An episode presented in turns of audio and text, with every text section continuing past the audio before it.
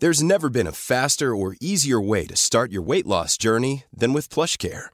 PlushCare accepts most insurance plans and gives you online access to board-certified physicians who can prescribe FDA-approved weight loss medications like Wigovi and Zepbound for those who qualify. Take charge of your health and speak with a board-certified physician about a weight loss plan that's right for you. Get started today at plushcare.com slash weight loss. That's plushcare.com slash weight loss. plushcare.com slash weight loss. Entrevista.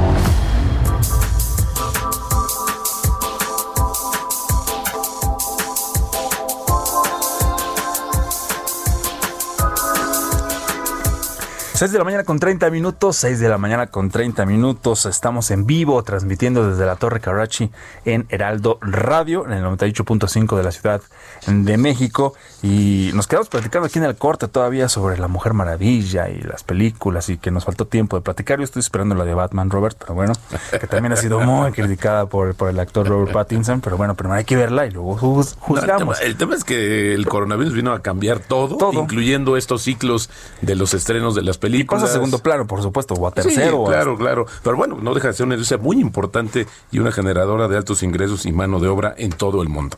Rápidos y furiosas, dice Kike. No, eh, eh, esas, no tampoco. Pero bueno, cada quien, cada quien. Hay gustos para, para todos. Pero bueno, ya le comentábamos al inicio de este, este espacio que eh, sobre el anuncio que hizo el gobierno de la Ciudad de México la semana pasada en una conferencia matutina en donde la secretaria de Finanzas capitalina Lucilena González pues presentó cuatro apoyos para los negocios que debido al semáforo epidemiológico en rojo, al cual regresamos ya desde la semana pasada, desde el sábado 19, pues estas, eh, pues no ha dejado o no ha dejado laborar hasta por lo menos hasta el 10 de enero del 2021 a las sectores o a los sectores que no se que no se consideran esenciales. ¿Cuáles son estos cuatro apoyos? Bueno, son los créditos a micro y pequeñas empresas, también es el apoyo emergente a personas que trabajan en restaurantes formales y no formales, el adelanto de útiles y uniformes en Mi Beca para empezar y también apoyos económicos fiscales. De hecho, también la jefa de gobierno lo anunciaba a través de su cuenta oficial de Twitter, en donde decía que estos eh, cuatro apoyos emergentes pues permitirían aligerar la carga del cierre de distintos negocios en la Ciudad de México. Y para platicar sobre estos apoyos eh, que se anunciaron la semana pasada, tenemos en ya en la línea telefónica a Armando Zúñiga, él es presidente de la Coparmex Ciudad de México, en donde pues están eh, eh, poniendo su postura sobre estos apoyos que los consideran insuficientes. Los saludamos con mucho gusto esta mañana, Armando Zúñiga, Jesús Espinosa y Roberto Aguilar, aquí en Bitácora de Negocios. Gracias por esta comunicación. ¿Cómo estás, Armando? Muy buenos días, bienvenido. Muy buenos días, muchas gracias Jesús Roberto, agradezco mucho el espacio y saludo a su auditorio. Oye, pues así de tajante, insuficiente lo que se anunció en días pasados. Sí, nosotros hicimos un planteamiento donde pues mínimo se necesitaban 3.200 millones de pesos para poder pues enfrentar la, la crisis y sobre todo también el desempleo hay más de 200 mil este, personas que están sin empleo, sin el sustento básico. Si bien este, pues esto que anuncia la doctora Sheinman es un gran avance, porque nosotros hemos venido manifestando la urgencia de apoyar sobre todo a las pequeñas y medianas empresas. Y bueno, estos microcréditos que irían a 50 mil eh, unidades económicas, sin duda es un gran inicio, el apoyo a los restauranteros también sin embargo, lo consideramos insuficiente porque hay otros sectores que también están eh, siendo afectados, como por ejemplo el, el turismo. Y lo que planteamos, pues fue básicamente un salario solidario para todos los, los desempleados.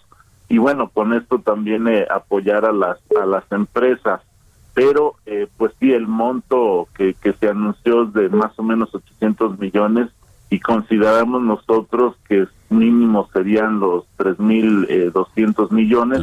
Y además nosotros ponemos de los rubros, nos pusimos a analizar ahí el presupuesto de la Ciudad de México y vemos ahí siete rubros que no serían esenciales y que de ahí pudieran surgir esta cantidad para apoyar a, a más este desempleados y por supuesto a, a más empresas. Ese fue el, el planteamiento que nosotros hicimos. Pues una cuarta parte de lo de lo que ustedes estiman pero la otra cuestión Armando es que justamente no hay una pues un parche porque no lo que no hay es un programa emergente bien armado de mediano y largo plazo porque pues hoy pues parecía que brota solamente y no se le da continuidad. Creo que eso también es una de las críticas mayores este anuncio Sí, y nosotros hemos venido pues manifestando que se debió de haber incluido en el en el en el este presupuesto que se, se aprobó, por eso hacemos un llamado también a al Congreso local pues para que lo pueda considerar, que pueda de inmediato sesionar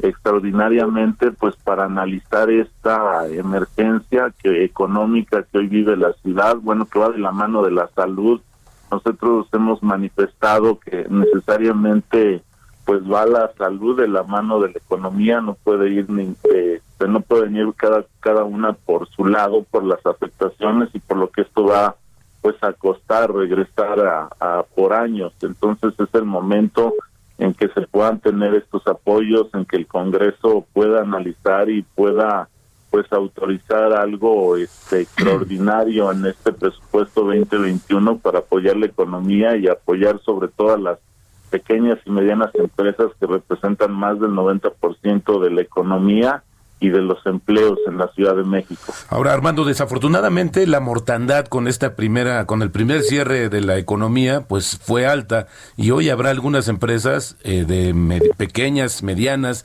que desafortunadamente no van a aguantar esta esta nueva restricción. ¿Ustedes han calculado más o menos cuál sería el costo en ese sentido por esta falta de un acuerdo o falta de un programa con todas estas deficiencias que hemos mencionado? Sí, bueno, hasta antes de, de este nuevo semáforo rojo se habían contabilizado y lo confirmó el INEGI en casi 50 mil unidades económicas perdidas. Y bueno, pues eh, al volver nuevamente al semáforo rojo, muchas de estas unidades económicas estaban trabajando al 30%, estaban sobreviviendo y bueno, nosotros calculamos que la afectación, si solamente es hasta el 9 de enero, podría ser de otras 10 mil unidades económicas perdidas. Ahí es muy bueno el apoyo a los restaurantes porque es uno de los de los rubros, es uno de los sectores este que más empleos tiene, que más unidades económicas tiene y bueno ahí vemos muy bien esos esos apoyos, pero como señalaba pues hay otros rubros, como por ejemplo la el turismo, donde se calcula que, que viven, bueno, vivían hasta antes de la pandemia casi tres millones de, de personas solo en la, en la Ciudad de México.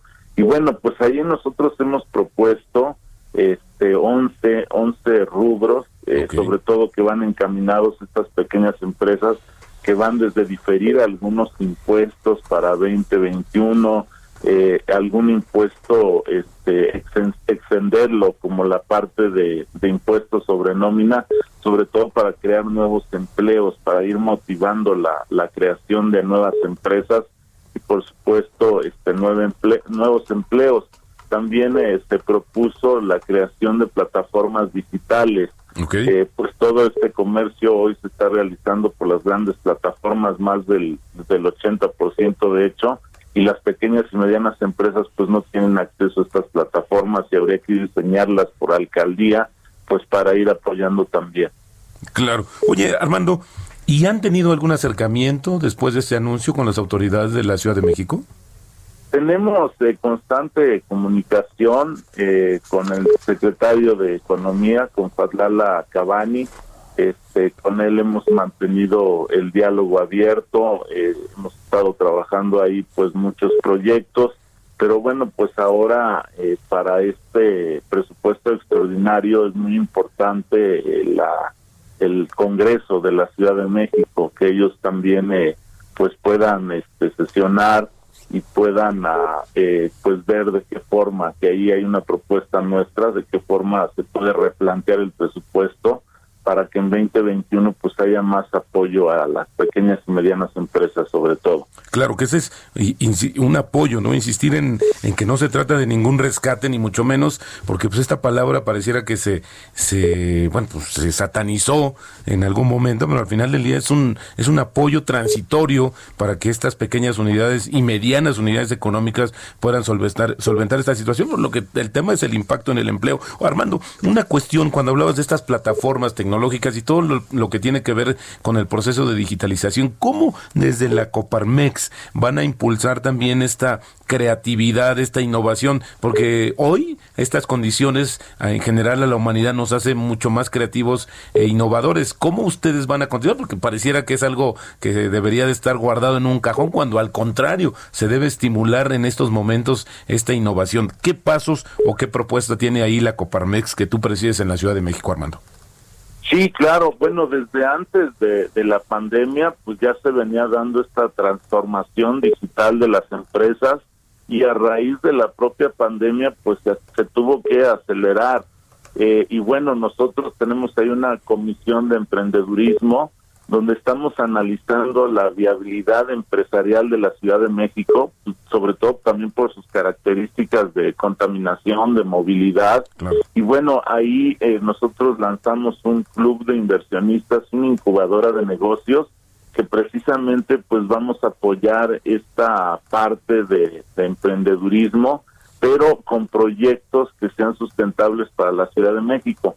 Y ahí va mucho la tecnología, los servicios, eh, el turismo.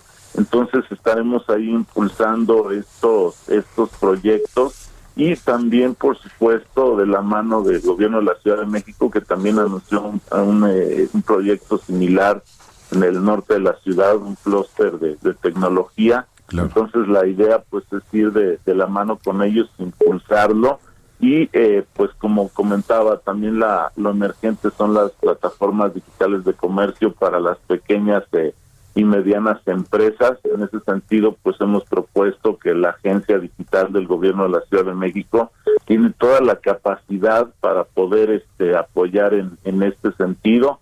Y bueno nosotros apoyando los proyectos por medio de la incubadora y el club de inversionistas esto es lo, lo que estamos eh, haciendo en esta parte.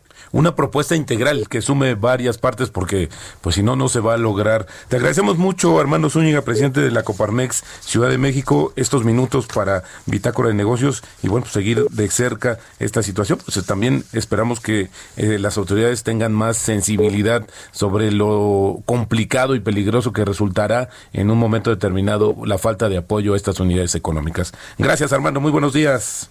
Excelente día, muchas gracias por el espacio, encantado de estar con ustedes. Mom deserves the best, and there's no better place to shop for Mother's Day than Whole Foods Market. They're your destination for unbeatable savings, from premium gifts to show-stopping flowers and irresistible desserts. Start by saving 33% with Prime on all body care and candles. Then get a 15-stem bunch of tulips for just $9.99 each with Prime. Round out Mom's menu with festive rosé, irresistible berry chantilly cake, and more special treats. Come celebrate Mother's Day at Whole Foods Market.